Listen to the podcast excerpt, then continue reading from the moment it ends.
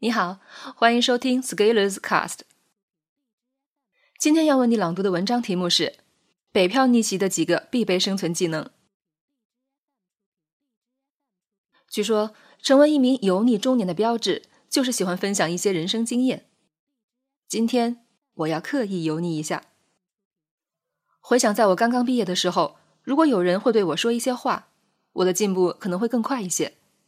当然，走到今天的确也得益于许多老师的指点，但是回头看这条路还是有些风险，不能反脆弱。因为如果我要是偏见发作或者没有持续下来，我很难想象今天会变成什么模样。技能一：带脑勤奋，能吃苦。先说吃苦，吃苦不是乱吃苦，而是在有复利的战场上持续稳定的吃苦。这样，你吃的苦能帮你升职。乱吃苦的例子就是拿时间换钱，最明显的例子就是为了省下房租，每天挤很长时间的地铁通勤。对于刚刚开始北漂的同学，一定要找近的居住地点，哪怕用房间破的代价来置换。长距离通勤，除非每天专车接送，否则通勤时间很容易变成垃圾时间。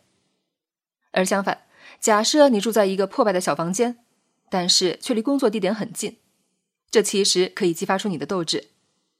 我就是在离公司很近的小破楼里，开始自己持续写作的征程。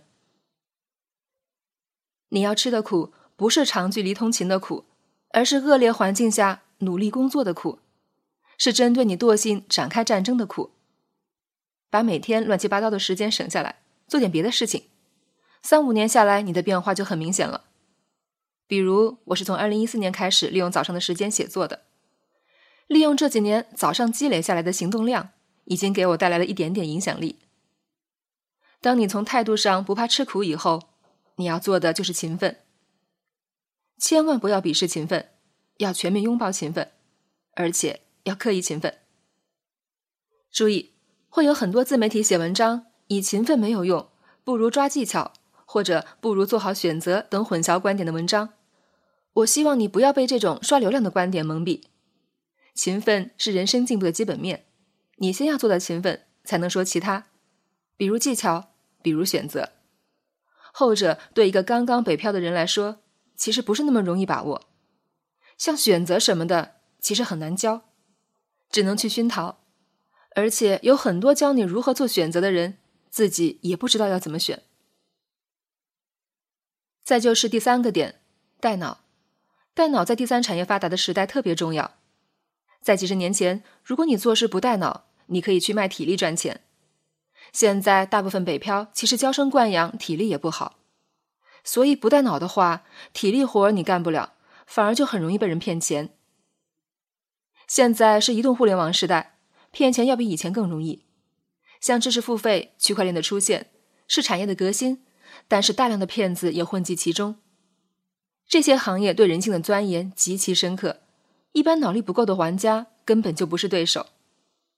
往往你被圈走了钱，还觉得自己有进步，而要意识到自己上当，往往需要两三年的时间。钱没了，时间浪费了，吃亏的最后还是自己。不要放弃自己的脑力训练，这是每一个北漂的生存必备技能。技能二：持续行动，不放弃。持续行动是我个人成长进步的必杀技。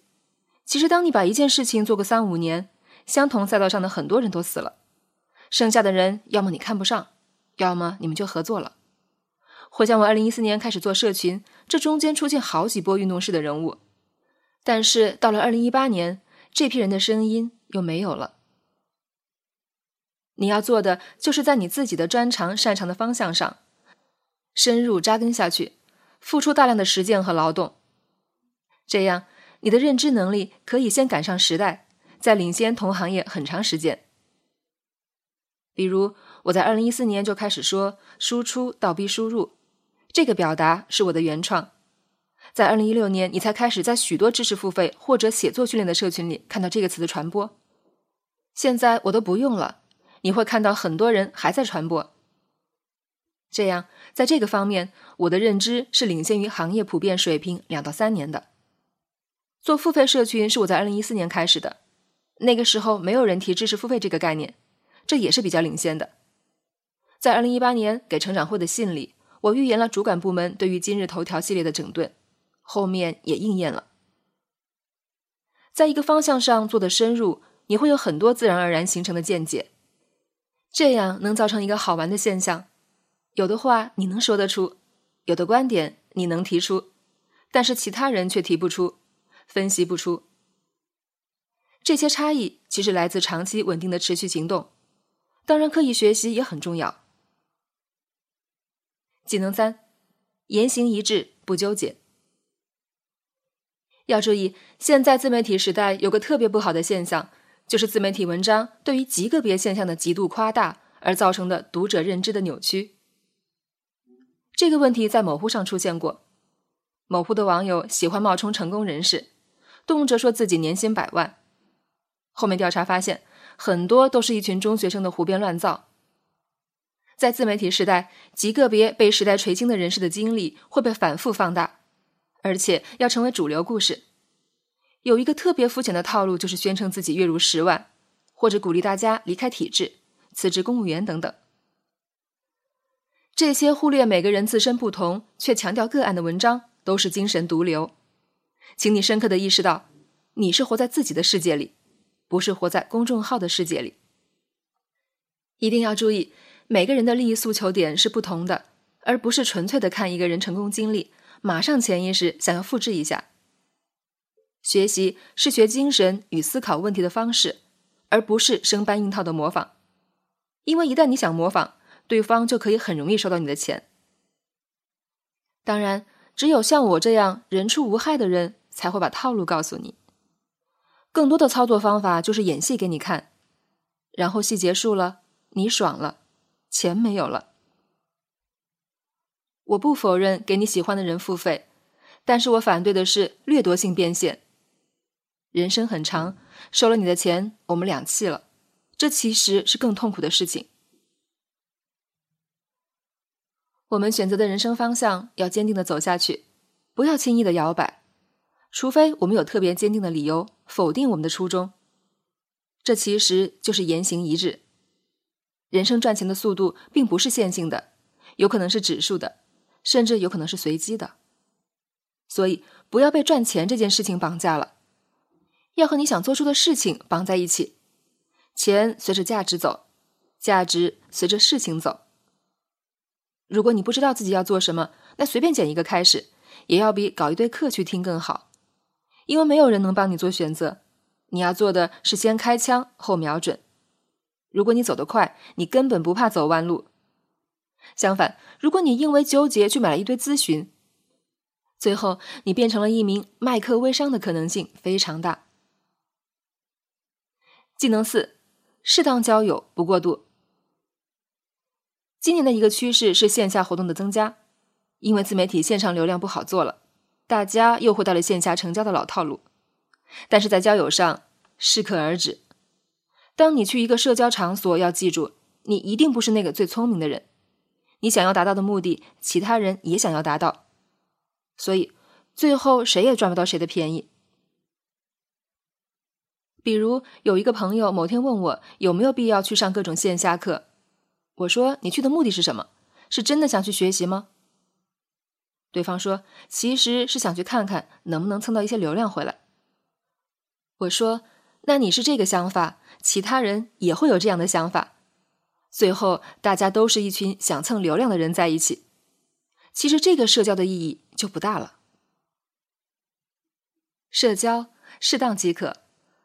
如果一群人在一起虚与委蛇，那你不如用这个时间拿来多做一些事情，积累你的能量。”你的能量上去了，会有人来找你的。当然，如果你打算走面向个人成交的成长模式，那你就去多加好友，做成交，给这些人卖货、卖保险、卖理财吧。毕业后不建议和同学一起住，因为你可能在用一种虚假的安全感代替你要面对的真实世界。同学一般是一直相识的人，虽然说可以互相照应。